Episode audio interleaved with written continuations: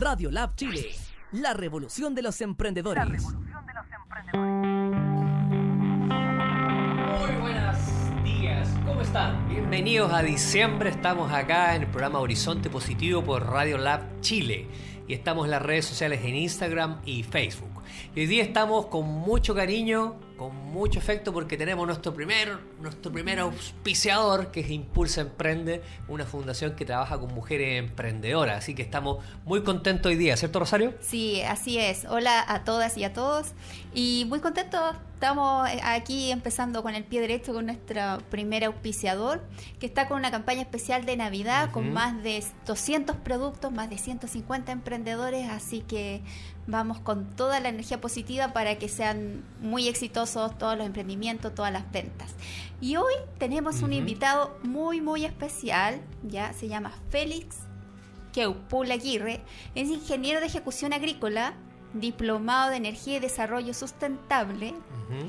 Tiene un magíster en mecanismos de desarrollo limpio y eficiencia energética nombrado dos veces embajador del Foro Mundial Indígena de Negocios. Bienvenido, Félix, al programa. Bueno, muchas gracias, gracias, gracias Rosario, la invitación que me han hecho. Hoy día encantado de estar acá, pues, con esta línea de emprendimiento y crecimiento personal, digamos, que es las líneas donde se ha trazado mi línea, por lo tanto, muchas gracias, y en plena crisis social que estamos viviendo. Exactamente, sí, porque incluso corrimos hoy día para llegar a la hora, porque como está Radio Lab, está acá en Salvador con Providencia, siempre que hay corte de tránsito, se afecta un poquito la llegada, pero estamos aquí, ¿cierto? Y te agradecemos también el tiempo que te has dado. Oye, Félix, dime una cosa, eh, ¿qué ha significado para ti ya desde... Mm, desde ya metido de lleno en, tu experiencia como emprendedor, yo estuve revisando un poquito tu página, Ruca Antu, ¿cierto? Que tiene que ver con eficiencia energética.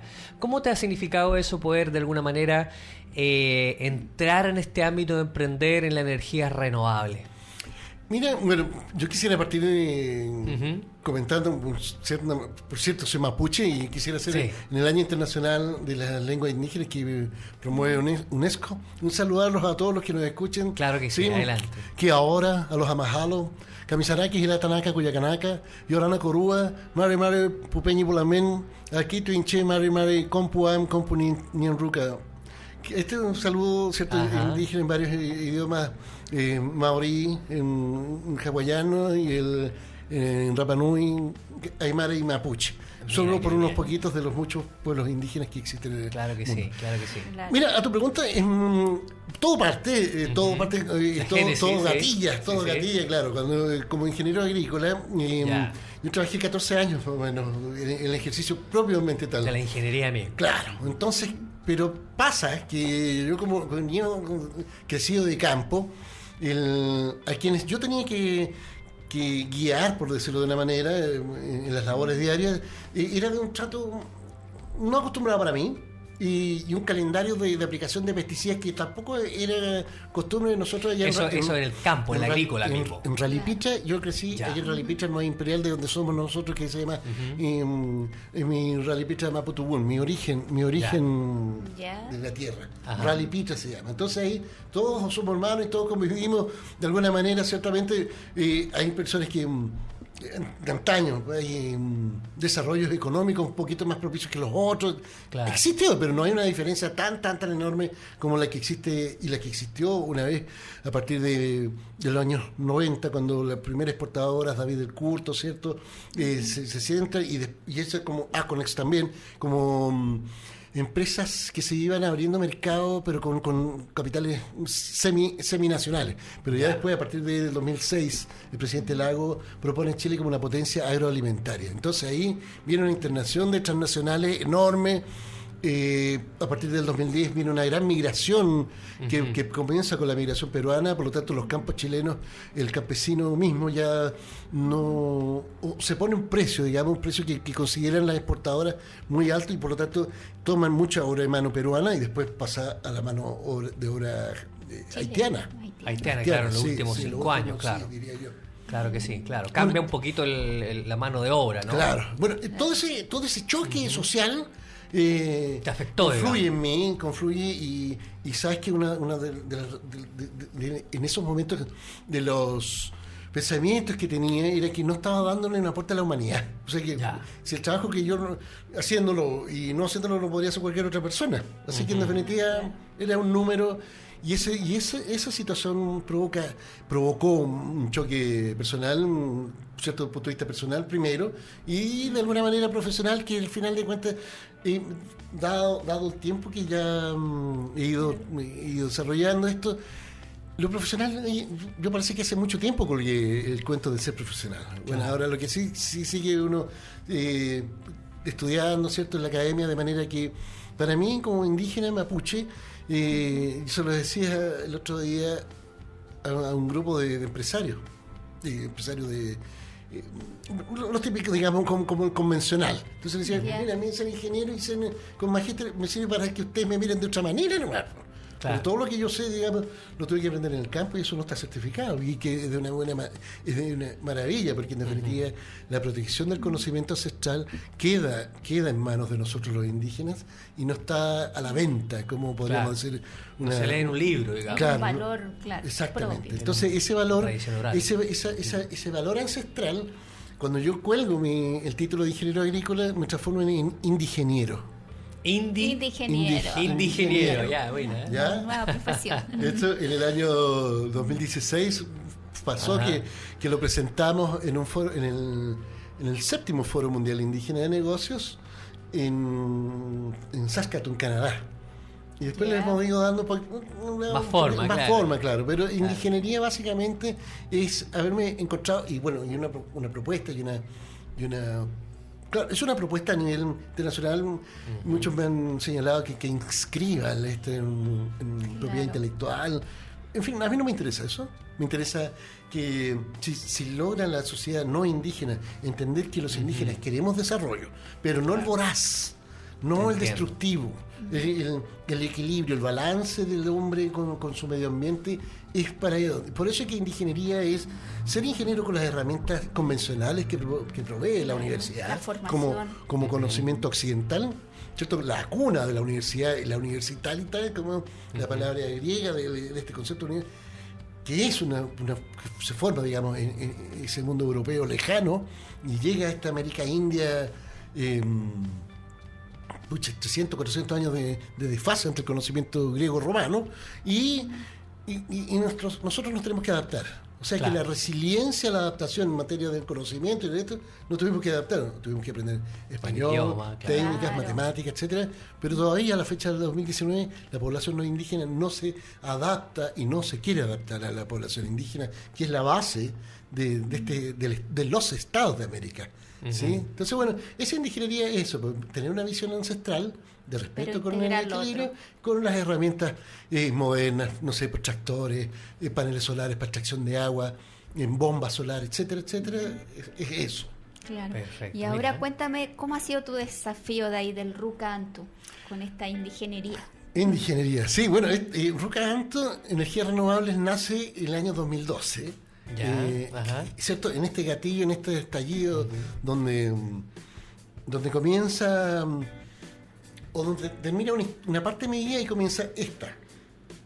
Y fue muy bueno, ¿eh? porque nosotros ya, ya en, el, en, primer momento ya... Eh, bueno, primero inscribimos la empresa en San Vicente Tahuatagua, aquí a 180 kilómetros al sur de Santiago.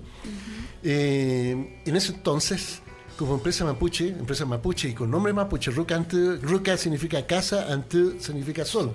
Esa es la casa iluminada o la casa del sol, ¿sí? Teniendo los rayos. Entonces, fue innovador, ganamos por ahí un premio Corfo regional y también fuimos seleccionados por CONADI también para fondos de, emprendimiento que salía un poquito de la norma en ese momento, así que por eso, por ese año yo diría que fuimos, ¿cómo se llama? La, monedita de oro. Ya nos llamaban de muchas partes. Y bueno, pero sin la aplicación, la aplicación misma como servicio de ingeniería, nosotros en un año habremos puesto sobre 60 termosolares, paneles termosolares, y unos en el primer año, ¿eh?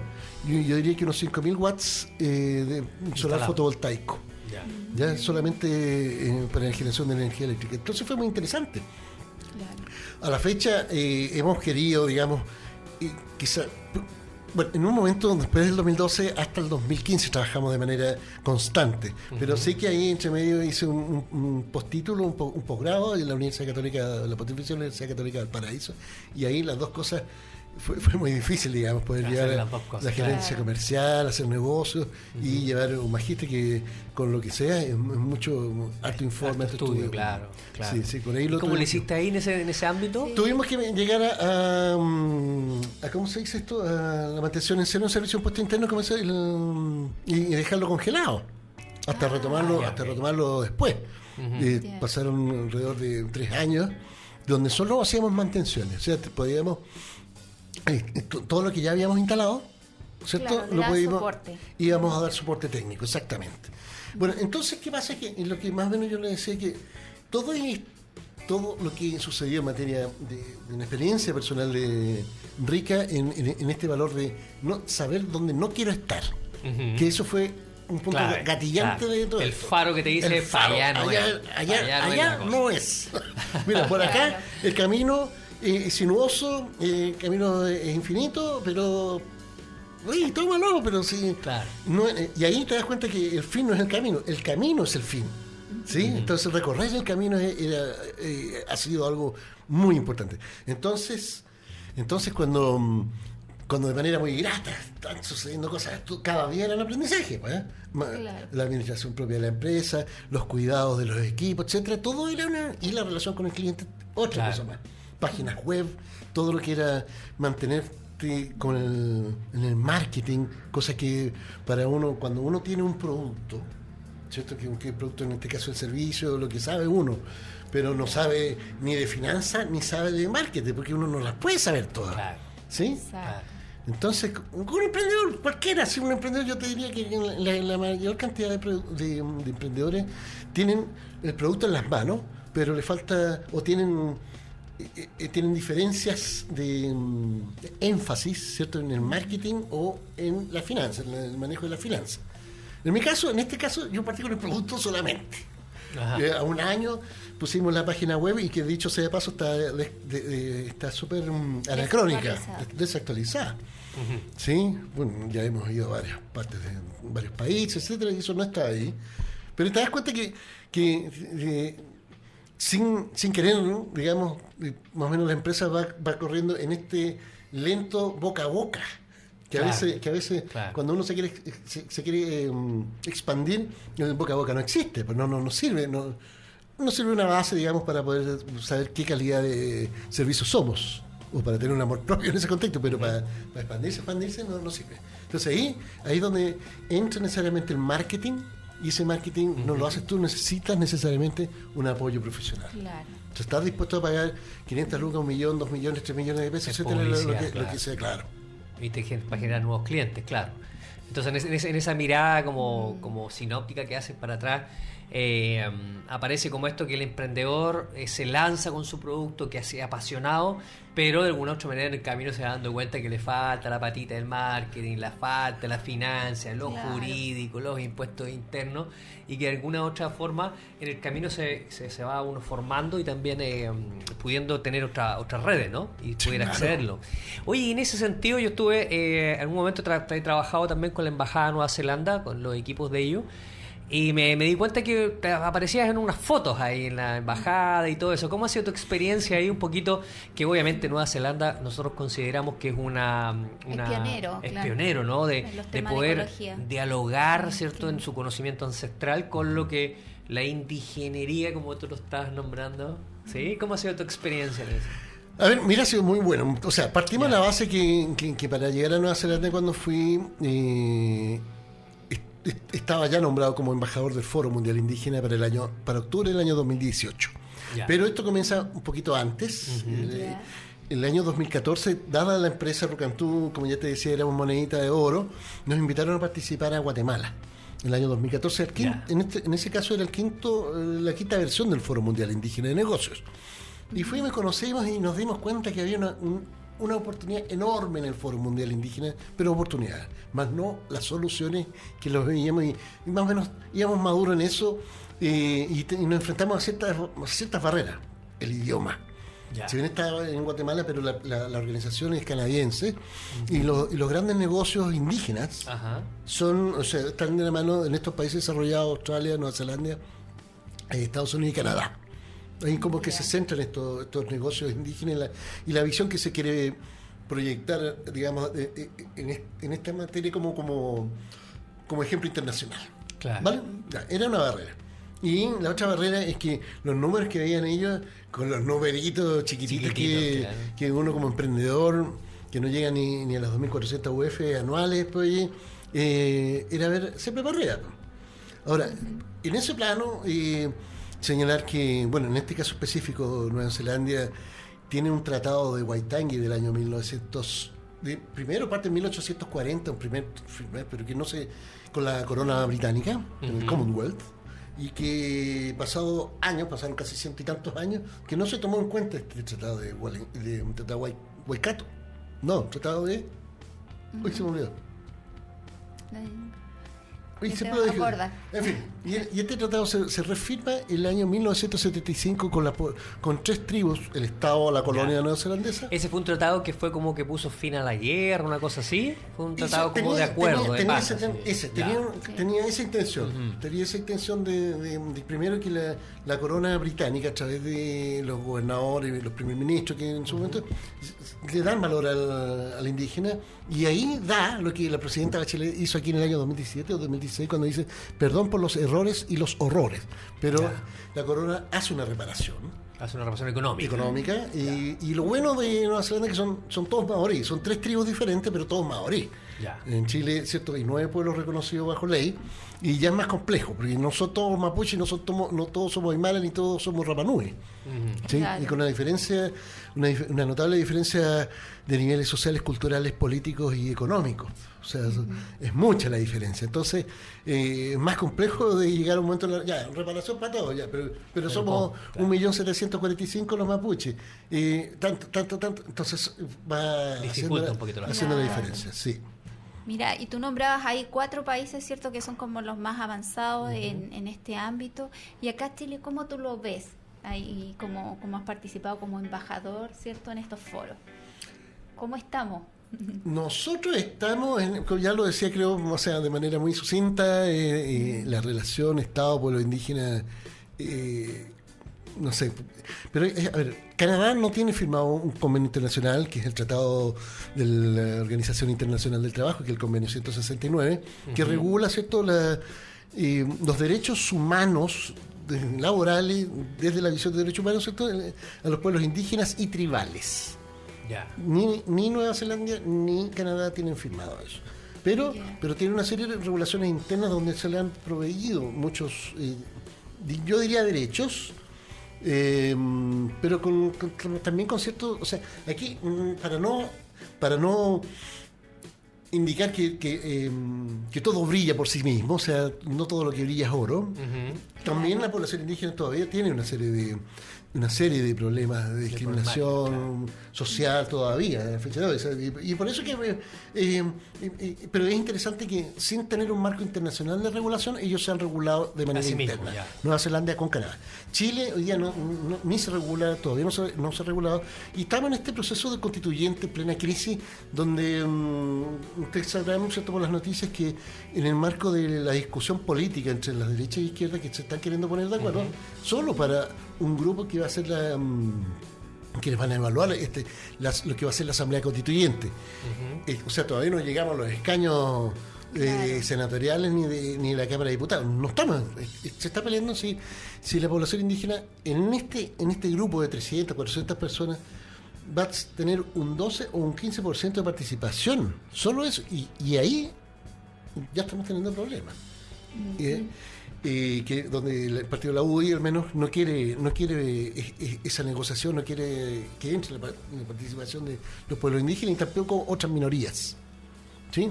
Ahora, bueno, yo tengo mis serias aprensiones con, con, visiones que cuando dicen este mundo, esta, esta chilenidad no indígena, porque se quiere decir y se quiere y se quiere no indígena, pero no puede ser no indígena, ¿cierto? Tenemos, tenemos un Chile compartido, un Chile que... Un ADN compartido. ¿Sabes lo que siempre digo yo? es que, mira, paisaje, que, compartimos todos, todos desde niños, quien nació aquí, por cierto, por cierto que el que nació aquí, paisaje, comienza con las primeras cuatro letras que es país.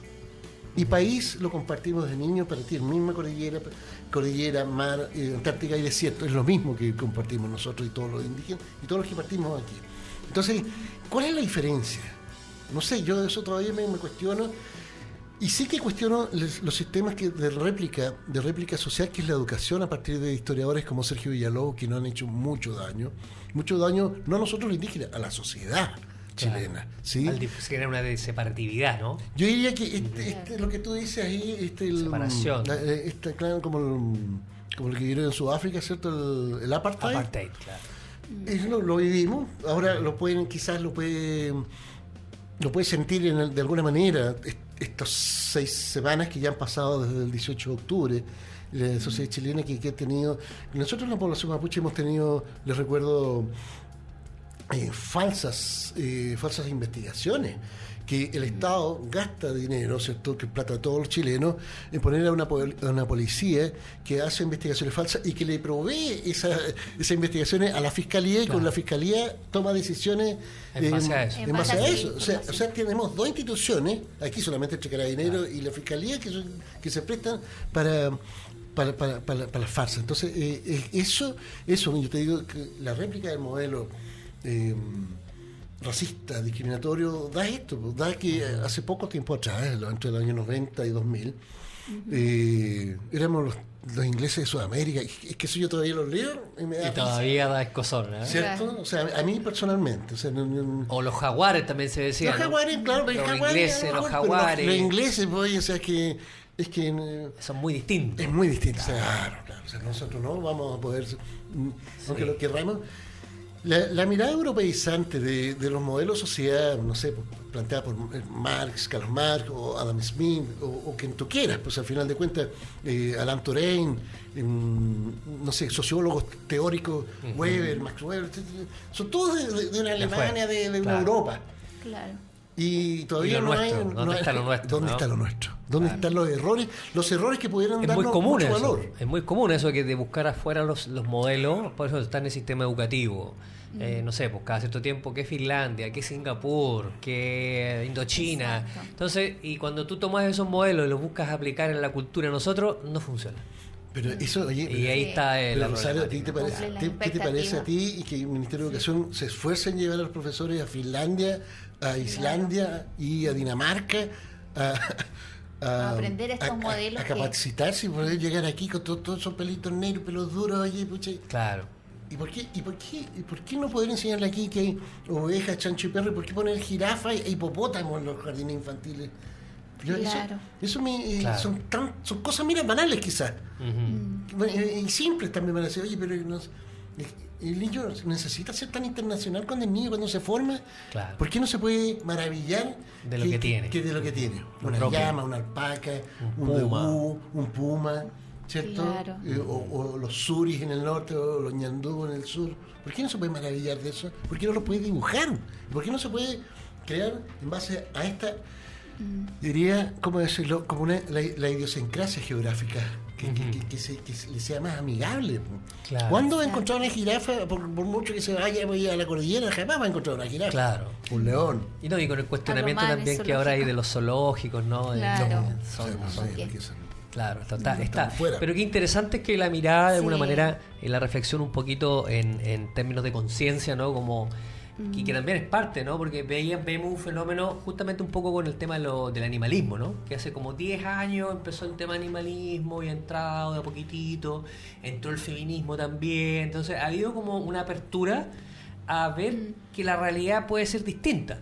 Y muchas veces esto está protagonizado por los jóvenes, ¿no? que vienen con una mentalidad un poquito distinta, un poquito diferente, y que de alguna manera van, van empujando el carro a mover la sociedad a otro o a otro estándar, digamos, así que sea más inclusivo con esto que muchas veces ha quedado relegado al segundo plano, ¿no?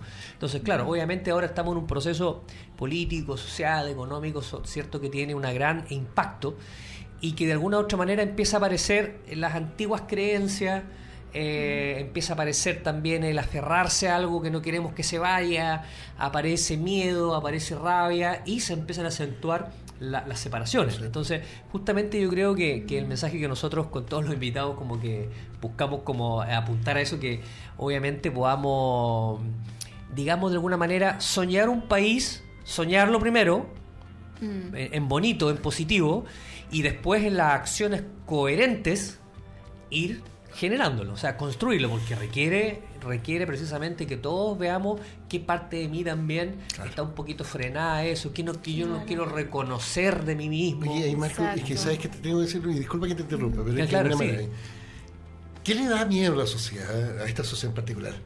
Que yo veo, la ignorancia del saber del otro, la ignorancia, no sé, hay mucho prejuicio, mucho prejuicio, mucho prejuicio y muchos tipos temerosos.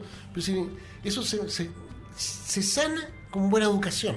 Claro. Sí, y la, ignorancia, digamos, es, lo que había una película de unos niños, para, para niños me refiero, donde el papá descuidaba, era temeroso, no salía, eh, no salía de, su, lugar de confort, ¿cierto?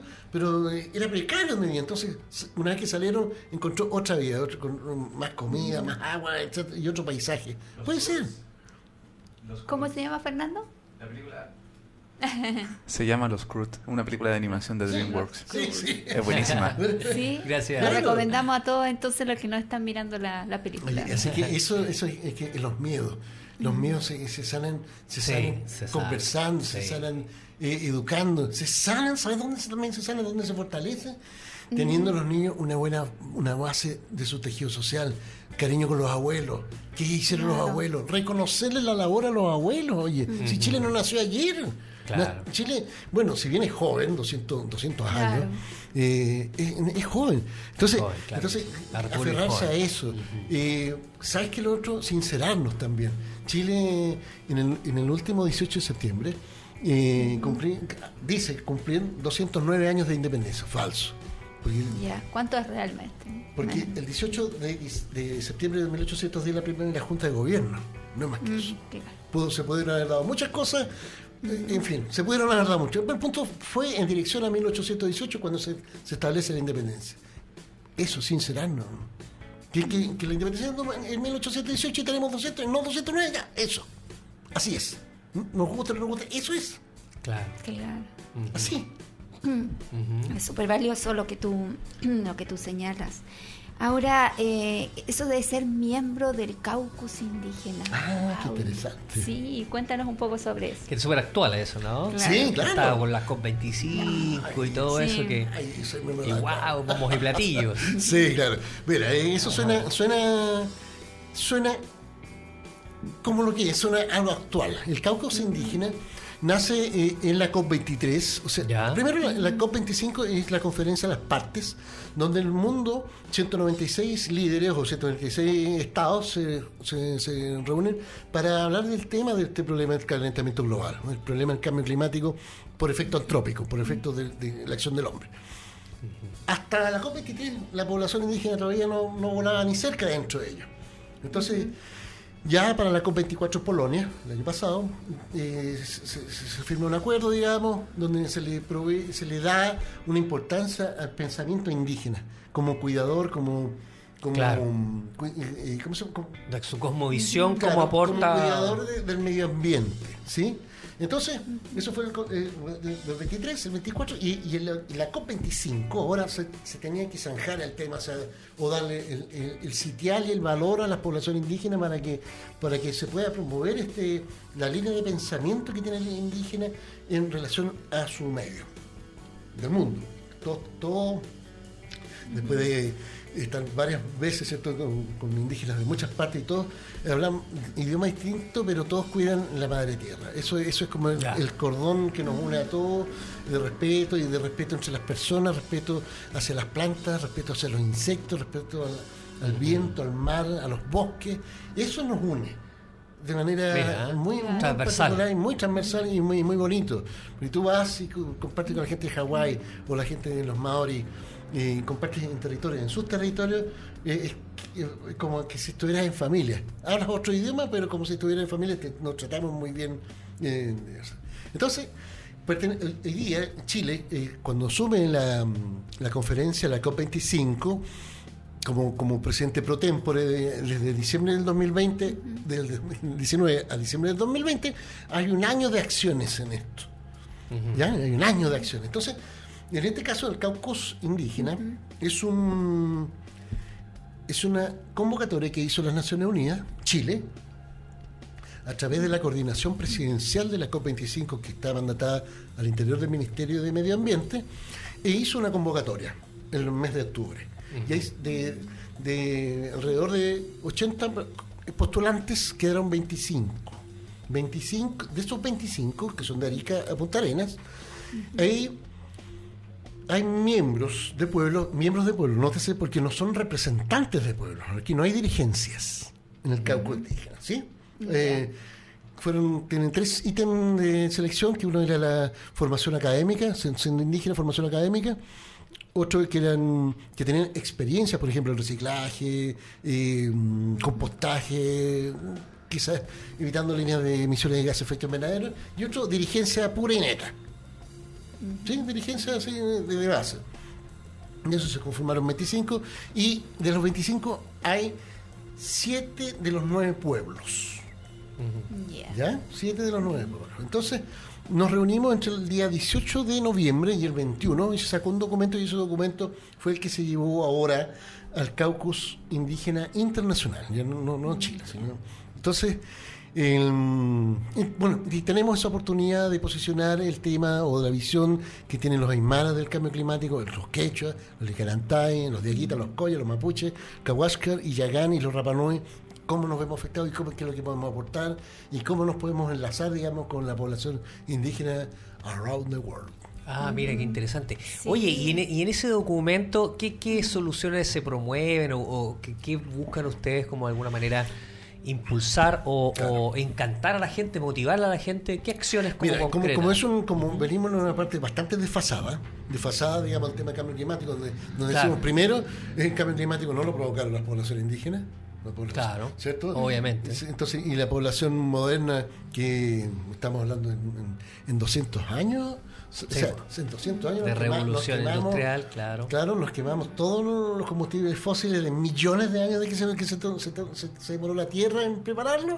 En 200 años, digamos, hicimos este acto que para muchos, como el presidente Trump y otros, indican que esta no es una acción antrópica, no es una acción del hombre, es una que dice es esta parte de del mundo, digamos, dice que es, que es propio del calentamiento global, que es una, un, una era de, la, de la Tierra propiamente y naturalmente. Está toda esa polémica que dicen que sí, que no, que, no existe el calentamiento. Y, que y ahí está, bueno, ahí, trabaja el panel intergubernamental, de, el, IPCC, que son científicos de todas partes del mundo, y unos dicen que sí, que es antrópico, otros dicen que no, bueno, y esa es la pelea. Ahí está la pelea. claro, y Naciones Unidas, digamos, que, que pone la que ponen la casa o, ponen los medios, digamos, para que, para que se armen estas discusiones. Se armen estas discusiones, claro. Entonces, el caucus indígena tiene esa oportunidad, es, es, interesante, diría yo, que era, para mí, me resultó más interesante con, con serias, a ver cómo podría decirlo para que suene elegante, y, pues con ciertas aprehensiones me parecía era importante estar dentro que estar fuera. ¿Sí? Eh, por la posibilidad y por la experiencia que más o menos yo he tenido, dada la, ¿cierto? El, el magíster de mecanismo de desarrollo limpio, que son los bonos de carbono, que son los, las emisiones de certificado por reducción de CO2 al, ambiente. Entre otros, hay muchas otras, no sé. Eh, y todo lo que son eh, el cuadro de adaptación, mitigación, resiliencia ¿sí? Eh, lo podemos llevar a cabo. El punto, el, punto más, más, grave para mí, dentro de todo, siendo una oportunidad, es que Chile se, se enfrenta a sí mismo a, esta crisis, que, por una parte estos 30 años de un modelo neoliberal de mercado resultó que era una farsa, y el mundo, y la OCDE, y APEC, que se iba a hacer en noviembre, se da cuenta que con quién estamos hablando. Entonces, cuando tienes el liderazgo de, de un país que por ejemplo tiene Alberto Curamel, que es mapuche loco, Alberto Curamel, que está preso por, por defender un río, eh, ¿cierto? Eh, ya en Loquimay. ¿Qué asunto? ¿Qué asunto tenemos? Si no tenemos, si no tenemos una, base, que lo que más, más, o menos los, estándares medioambientales no están fuertes y no están dentro del ADN del Ministerio de Medio Ambiente, entonces ¿qué estamos haciendo? ¿Me entiendes? O sea, eh, es eso como incoherente. claro, es, como un choque de, mm, si, queremos de, posiciones. ¿Qué, hacemos? O sea, vamos a hablar de bonito y por lo bonito y para hablar en el mundo por esto de bonito o vamos a hacer cosas. O vamos a hacer realmente, vamos a meter las manos a la tierra. Claro, entonces, entonces la COP25 aquí tenía, aquí tenía, y yo me acuerdo perfecto, una licitación de 35 mil millones de pesos para hacerlo aquí en Chile. 35 mil millones de pesos, pero era para hacer el evento. Entonces, yo te digo, o sea, ¿cierto que es del 2 al 13 de diciembre? ¿Qué pasa después del 13 de diciembre? ¿Qué pasa? Porque eh, la acción, toda acción en, mitigación, adaptación, se requiere de dinero. Claro. O sea, se requiere recursos para echar a recursos para capacitar, sensibilizar primero y después para poder llegar a la acción porque esa acción es la, importante, pero eso se requieren recursos. O sea, no hay 35 mil millones para eso, solamente para el evento y para, y para lo, bueno que, tenemos como seres humanos y que tenemos la aspiración de bajar las emisiones sin sin salir de nuestro confort, digamos. Confort, sin salir de, la línea de, la inversión que significa eso. Es inversión, es una apuesta. ¿Qué es? ¿Qué es cuando hablamos de cambio climático? ¿Qué es el ambiente? El ambiente a lo mejor no lo la crisis medioambiental que la, estamos viviendo ahora claro que sí. va a ser mucho peor para las generaciones nuevas. Para nuestros nietos, para nuestros hijos. Claro, si no tomamos medidas desde, ahora. Y eso es lo grave. Si hay un, presidente como el nuestro que tiene una, baja aprobación y está y, promueve el cambio climático donde todavía no hay una, base firme en medio ambiente y no la ha, no la ha promovido tampoco, entonces, eh, entonces me, me cuestiono yo eso. Claro, no, no, desmotiva y mientras, Sí, y mientras, ¿qué podríamos hacer nosotros? O sea, como, como ciudadanos, digamos, eh, actualmente, ¿cierto? Pueden que haya acciones pequeñas, que pasos pequeños que podamos dar en la casa o en nuestros mismos emprendimientos, como para poder contribuir con el medio ambiental y poder, como dices tú, cuidar la madre tierra, cuidar la naturaleza que, que nos une a todos, digamos, en, en nuestra casa principal. Sí, pues mira, es que, es que es tan complejo señalarlo. Yo, evidentemente, aquí el aporte de cada uno es súper relevante. Claro. Es súper relevante, pero también estamos en una situación de crisis donde, no sé, digo yo, yo, yo planto lechuga en mi casa, por decirte. Tengo un huertito chiquitito. Ya, y las lechugas a mí, 50 lechugas me salen 800 pesos y las planto, ya. Y. Pero ¿qué, pasa con eso? O sea, eso, eso es un aporte, pero personal y súper eh, conmigo. Y tengo las cascaritas en un lugar, etcétera. Pero, pero en, el pleno nivel de crisis queman una micro, pues, y, salen, y se quema todo como negro. ¿Y, qué, hago yo con el equilibrio? Si no aporto nada a lo que yo hago, ¿me entiendes? Es complejo. Pero sí que claro que hay que tener un grado de conciencia, conciencia mental, pero no para uno, ¿cierto? Para, para, para, para esta convivencia que tenemos nosotros. La convivencia que tenemos entre nosotros hoy, vivos, y la convivencia que hemos de dejarle a nuestras nuevas generaciones. Es fundamental pensar en las nuevas generaciones porque es, es, es, de una injusticia enorme presentarle un medio ambiente que, como que nosotros vivimos al menos cuando éramos niños, se ha deformado un poquito, pero sigue, siguen habiendo mares, siguen habiendo bosques. Tú te puedes ir a Villarrica todavía, Villarrica, Calafquén, puedes ver algo bonito todavía. Y más, te vas al sur, te vas. pero pero eso lo vamos a alcanzar a ver nosotros y después, ¿qué va a pasar? Por eso el sentido también de urgencia también que cobra esta, esta problemática del, del cambio global, ¿cierto? Y los, y los cambios. Y obviamente que la empresa también tiene una, un, rol también ahí, ¿no? O sea, las grandes empresas también tienen un rol súper importante en eso. Entonces, por eso también que es como la como se, se nota el, eh, tu compromiso con eso porque obviamente es algo que nos afecta a todos, ¿no? Y que, no y que a veces dentro de este hablar bonito, digámoslo así, de la, de la de las promesas o de soñar, claro, podemos gastarnos mucho dinero en, juntarnos a conversar. Pero como tú dices, ¿qué va a pasar mañana? ¿Qué va a pasar mañana con ese cauce de agua? ¿Qué va a pasar con esa contaminación? ¿Qué va a pasar si vamos a instalar eh, suficientes paneles solares? Si vamos a ser capaces de eh, turbinas eólicas? O sea, ¿cuáles son las propuestas concretas ¿cierto? que habría que, generar? Ahí nosotros, eh, nosotros como, como línea de negocios indígenas, eh, aquí en Chile, con un peñín, eh, estamos en el centro, el centro de negocios indígenas. Y cinco líneas principales que es forestal, agricultura, turismo indígena, energía renovable y minería. Decimos que para la ejecución de esos proyectos tiene que haber un alto estándar de compromiso personal. O sea, que no nos regule el Estado lo que son los negocios indígenas dado, dado el ADN que venimos trayendo y que queremos aportar en esto. si, nosotros nos convertimos, eh, por decirte, en, una minera y vamos a hacer lo mismo que empresa, empresa extranjera, ¿de qué vale? Claro, o sea, el estándar de ustedes sería mucho más elevado. Exactamente, eso tiene, que, tiene que verse y reflejarse. Ahora, pucha, y ahí tengo que llegar nuevamente al emprendimiento, porque tenemos ya experiencia en materia internacional de los proyectos que podrían adaptarse para que fueran negocios.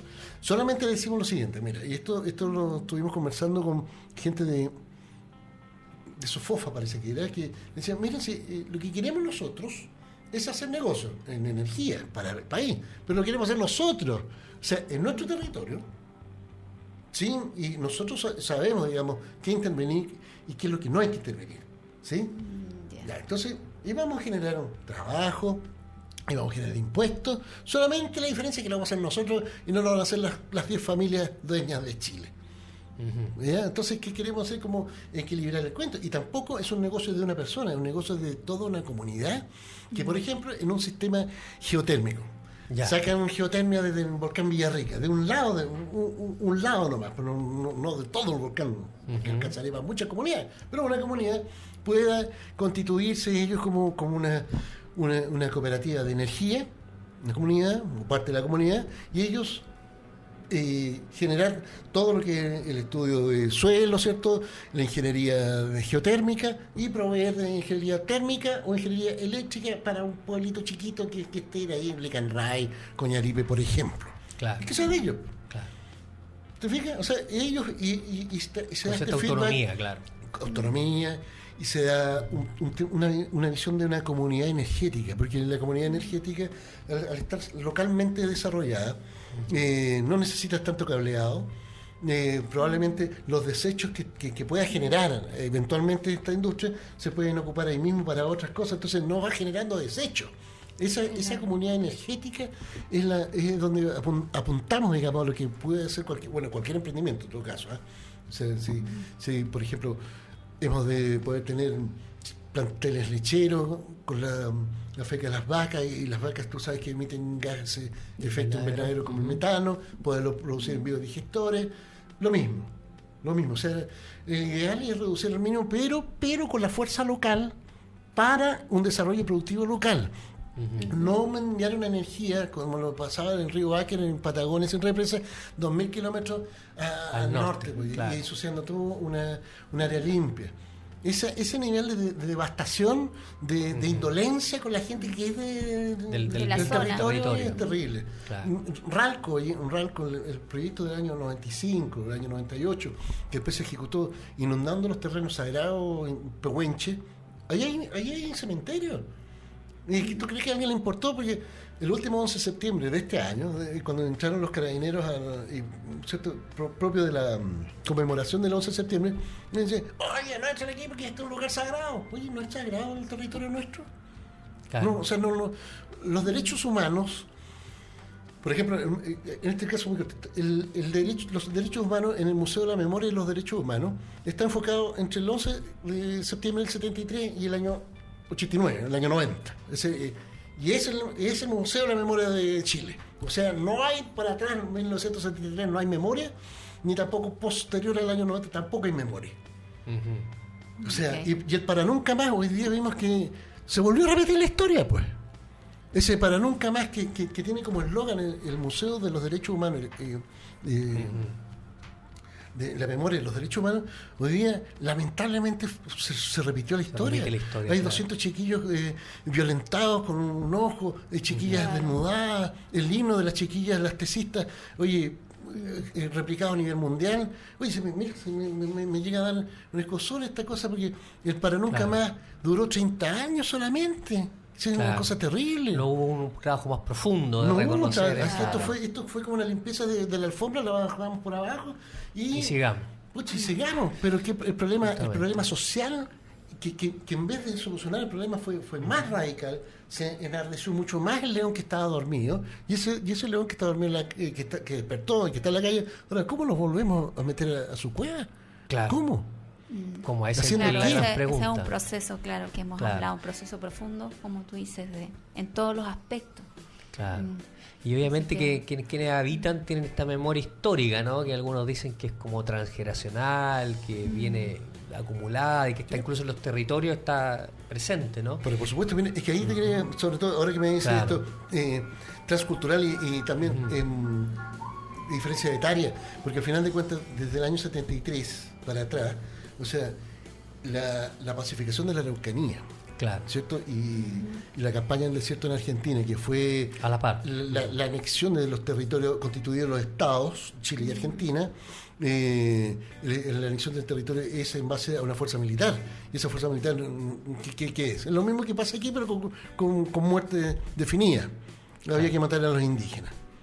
Entonces, eh, y esos derechos humanos eh, no, no caben, digamos, traerlos para acá porque han pasado 100 años. Oye, ojo, 100 años, ¿no? No, es tanto. No estamos hablando de 400 años, no estamos hablando de eso. Claro. Mi, abuelo nació en 1891, mi abuelo. Claro. Entonces, mi, mi, familia está aquí a la vuelta de la esquina en materia del tiempo cronológico. y, y, esas son las cosas que me, me llaman. Entonces, bueno, es lo que veníamos, decíamos, el caucus indígena, eh, esta relación social y de medio, de medio, de medio social me refiero, ¿cierto? Eh, necesariamente mm, requiere que nos miremos la cara, que requiere pensar, soñar este país que queremos, esta constitución que queremos, la queremos plurinacional. Y, ¿sabes por qué me, es propicio comentarlo? Porque tú sabes que en las marchas hay muchas banderas mapuches. Claro. Sí en vehículos, en personas caminando. Pero llegado el momento del, del, cabildeo, el cabildo mismo, y, y, se le da la mano, oye, podríamos hacer esto y esto. No, no, no, no, pues ustedes son los mapuches. ¿Sabes que hay una discriminación enorme al interior de, de, ¿cómo decirlo?, de los conversatorios locales a nivel territorial. No es tan banderita. Pues. Entonces, ahí te das cuenta lo que, lo que ha sido la, la réplica del modelo a través de, de, las distintas generaciones que hemos tenido que leer a Sergio Villalobos. Ahí te das cuenta. No antes, porque la banderita es una simbología, sí, pero hay que llevarlo al papel, eso, esa voluntad hay que llevarla al papel. ¿Y cómo? Y cómo, claro. Y también la valorización también de lo que es la cosmovisión eh, mapuche, o sea, eh, la mirada del reconocimiento a los sabios, de a los abuelos, ¿cierto? A la dupla. ¿Cierto? que se logra, ¿cierto? Todo lo que los símbolos que aparecen en el cultrún, ¿no? que son los ritmos, los ritmos vitales, ¿cierto? El ritmo de la tierra.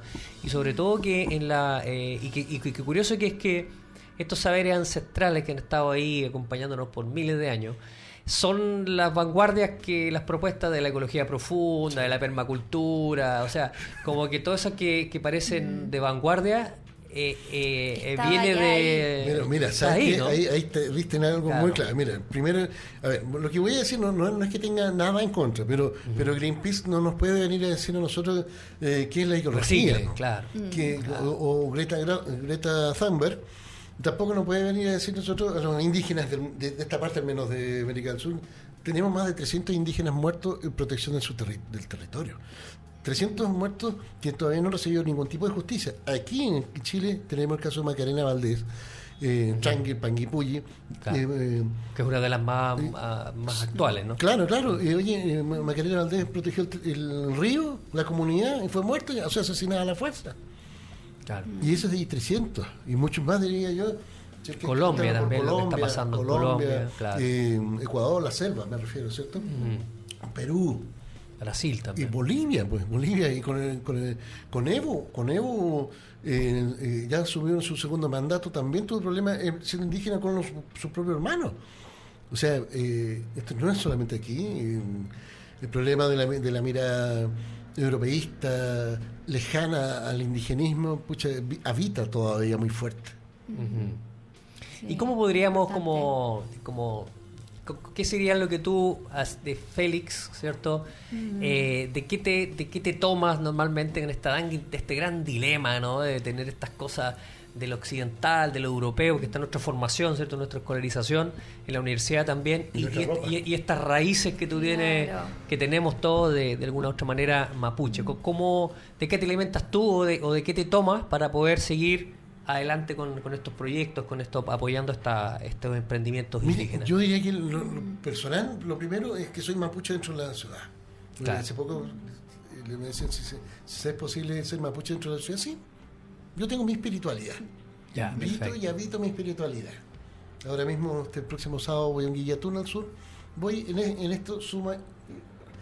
y ¿Qué me cuesta? Me cuesta pensar el, estos modelos de que pudiéramos que pudiéramos nosotros apoyar mucho más en términos de cambio climático, hacer más cosas, pero pero si tú tienes, por ejemplo, en el caso de los financiamientos gubernamentales, solamente en, eso, para las poblaciones indígenas hay, por el Ministerio de Medio Ambiente hay un fondo concursable de 10, millones de pesos, que no es mucho, ¿cierto? Para, para, para poder aplicarlo y todo.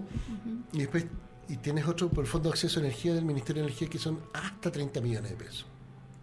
Entonces con eso, ¿qué es lo que no haces? O podrías partir con algo hace muy chiquito y te demorarías otros 50 años para poder llegar a hacer algo grande. Si, eso es más o menos la crítica. Lo bueno que está, sí, ya está bueno, es bueno. Claro. Lo malo que podemos hacer poco para harta gente, sí, pues hacemos poco para harta gente. Entonces, entonces ¿cuándo llega la posibilidad de desarrollarnos? Y, este desarrollo, ya te decía, si nosotros logramos hacer unidades productivas o, eh, o solamente unidades de, cuidado del medio ambiente, ganamos todos. Claro. Todos, todos, todos. ganamos aquí, ganan en Hong Kong, ganan en Taipei, ganan en todos lados porque, porque esta es la parte de la Tierra. Ahora, para nivel de desarrollo económico, sí, no tiene, no tiene por qué venir un, empresario de Francia acá. aquí está la, posibilidad de, de producirlo. ¿Sí? Tenemos, tenemos las capacidades hoy día, el mundo indígena, y, claro, bueno o malo, de alguna manera hemos recibido esta, esta formación eh, europeísta, eh, europeizante, ¿cierto? Que es, que es el jardín infantil con los jirafas y con los gorilas. la primera, la, enseñanza básica, la enseñanza media, llegamos a la universidad y con estos mismos eh, procesos de. Mm, yo diría, de, desarraigo, o desarraigo étnico, desarraigo también social y de la idiosincrasia pura chilena. Oye, es tan bonito ser chileno para que, que quiera ser chileno y que no tenga esa pesada carga de no querer ser chileno y que, no lleve el apellido González ni Tapia. Pues. Claro. Claro. o sea. Sí, la importancia de valorar lo nuestro, de poder reconectarnos, claro, con nuestros, como tú dices, con nuestros ancestros y a partir de ahí, de ese conocimiento, poder seguir desarrollando. Sí, es súper, es súper importante. En el fondo, desde hoy día, como hemos trabajado el tema de la toma de conciencia, tomar esto también como pilar fundamental. Oye, no sé si tenemos tiempo, no sé si vamos en, línea, sí. Pero mira, si lo que en, la línea de emprendimiento hay una cosa que a mí personalmente me, pero me, me desborda. Resulta que cuando vamos a, la, a, las escuelas, no sé, pues, que son las incubadoras dentro de las universidades, que tienen el coworking, el coffee break, y que, oye, y está todo en inglés. Y todo en inglés. Oye, pero es algo que... Y el modelo, el modelo completo, el modelo de negocio, funcionó, funcionó en Silicon Valley. Se funcionó en otras partes. Aquí no, oye, aquí no, no, va, no se va a dar eso se van a dar ciertas circunstancias que a lo mejor se pueden adaptar. Pero en el adaptar no tienes para qué ser eh, eh, medio mezclar el, un, inglés penca. Claro, como dicen Span English. Span English, pero no, pero es mucho más penca que eso, o sea, te lo aseguro. Entonces, cuando, cuando llegas a ese, a ese nivel de, de, de, no querer tu, tu raíz, o sea, oye, porque aquí tienes, tienes 8 mil millones de cosas que hacer, te lo aseguro. 8 mil millones de cosas que hacer en marketing, en el mismo negocio, en, todo. Pero no le pongas coworking, no le pongas breaking, no le pongas business. Mm. ¿Para qué? No tiene sentido. Claro. claro. Ahora, si te quieres ir a Estados Unidos, bueno, estudia inglés y anda a estudiar en el modelo de negocio allá. Pero no lo trajes para acá. Aquí hay que adaptar. Aquí lo que hay que hacer, hay que reconocer el error. No tenemos que, ¿para qué vivir en el exitismo de que una teoría nos va a llevar al éxito? No, no es así. Estamos claros que estamos llenos de emprendedores que han fracasado una, dos, tres, cuatro, cinco y seis veces. Oye, aquí decía mi, mi Peña Benedicto, oye, tiene doctorado, doctorado, magíster doctorado en, en quiebra de empresa. Quiebra de empresa. y, te vas al oficial del Servicio de Impuesto Interno y te trata como si fueras el peor de los de delincuentes. Y tú que has generado trabajo, has pagado impuestos y lo que quieres es una oportunidad para pagarle a la tesorería un tiempo más, pero no, no quiere decir no pagar. Claro. ¿Sí? Claro. Bueno, renegociar, claro. Claro, o sea, el, el, el emprendedor tiene, cuando ya le fue bien, ya tiene 50 años, pero partió con 20 o 30 años, pues, oye, y, y, se, y se, se, llevó una pila de retos de, los oficiales de servicio puesto interno. Pues. Claro, y todavía estamos ahí. sí, Es un camino inevitable todavía para los emprendedores. ¿Dónde te podemos ubicar? La gente te puede ubicar, Félix. ¿Alguna página web, algún correo, redes sociales? Claro, o sea, bueno, mi, tengo Facebook que se llama eh, Félix Keupul y en Twitter, Indigenería. O sea, Indigenería en Twitter. Indigenería en Twitter, ustedes me van a encontrar y, soy bien activo en, Twitter. Así que mm, tenemos Facebook, Twitter, bueno, email. Eh, mi email es, eh, actualmente. ¿Esa es tu página web? ¿E renovables? E renovables.cl, sí, esa es de Rucantú Energías Renovables. y mi, mi email es felixkeupul.ildi.ca. Lo que pasa es que me, lo dieron cuando, cuando estoy siendo embajador del Foro Mundial Indígena de Negocios, me lo dieron en Canadá. Ya. Entonces, por eso es que ocupo ese. Eh, para, mm, Como correo oficial. Sí, por ahora. Es que tengo otro Gmail, pero le puse en inglés y ponerle climate.change es más complejo. Así que felixqueupula.ildi.ca eh, eh, es como el Buenísimo. Oye, Félix, agradecerte hoy día y a mí me gustaría que te despidieras igual, así como saludaste a todas las comunidades, que te despidieras también de todo, así con Oh. mandando un saludo a las comunidades. Bueno, y bueno, a todos los que me escucharon, muchas gracias y, también pues, voy a intentar eh, señalarles que Maururu, Maururu Tajina, eh, Ñuspa Carpa eh, y frente al Mañón Compuchen, eh, Alquito in Capehuain Peucayal, eh, Lemoria Peucayal Compuche. Ok, muchas gracias. Muchas gracias. por acompañarnos muchas gracias, Muchas gracias, Rosario. Y por traernos aquí, a, digamos, al presente todo lo que necesitamos respecto a nuestros ancestros y poder valorar y respetar nuestro nuestro país Cuando desde el origen. Podemos hacer muchas más invitaciones. Que este país. A Guillatún, a Guillatún que hay en Santiago, vamos para Buenísimo. Que este país es muy grande, así que caemos todos. Esa es la idea. Y no sobra nadie. No sobra nadie. Hay que integrarnos a todos para construir un mejor Chile. Y estamos muy contentos también a nuestros amigos de Impulsa Emprende, ¿cierto? Que están con todo el mes de diciembre, con alrededor de 200 emprendimientos que están desarrollando ferias navideñas también, ¿cierto? Y los invitamos a, en este mes de diciembre a hacer sus compritas, ¿cierto? Aquí con todos los amigos de la campaña Yo elijo Pyme. Estamos acá. Así que a seguir pasando el dato ahí digamos, de la, campaña de Radio Lab Chile. Eso es. Muchas gracias y nos estamos viendo. Que disfruten diciembre a taparse del solcito, sus lentes, su gorrito, porque obviamente está muy fuerte el sol también. Así que a cuidarse y muchas gracias a todos los amigos que nos siguen, compartan este programa, a todas las personas que puedan interesar. Muchas gracias, Félix. Rosario, que tengan un buen fin de semana también. gracias a todos. Muchas gracias. Todos los viernes a las 11, aquí en Horizonte Positivo. Ahí estamos. Chao. Eh.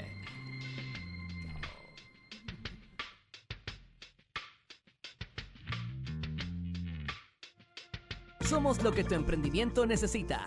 Un shot de motivación en Radio Lab Chile, la radio de los emprendedores.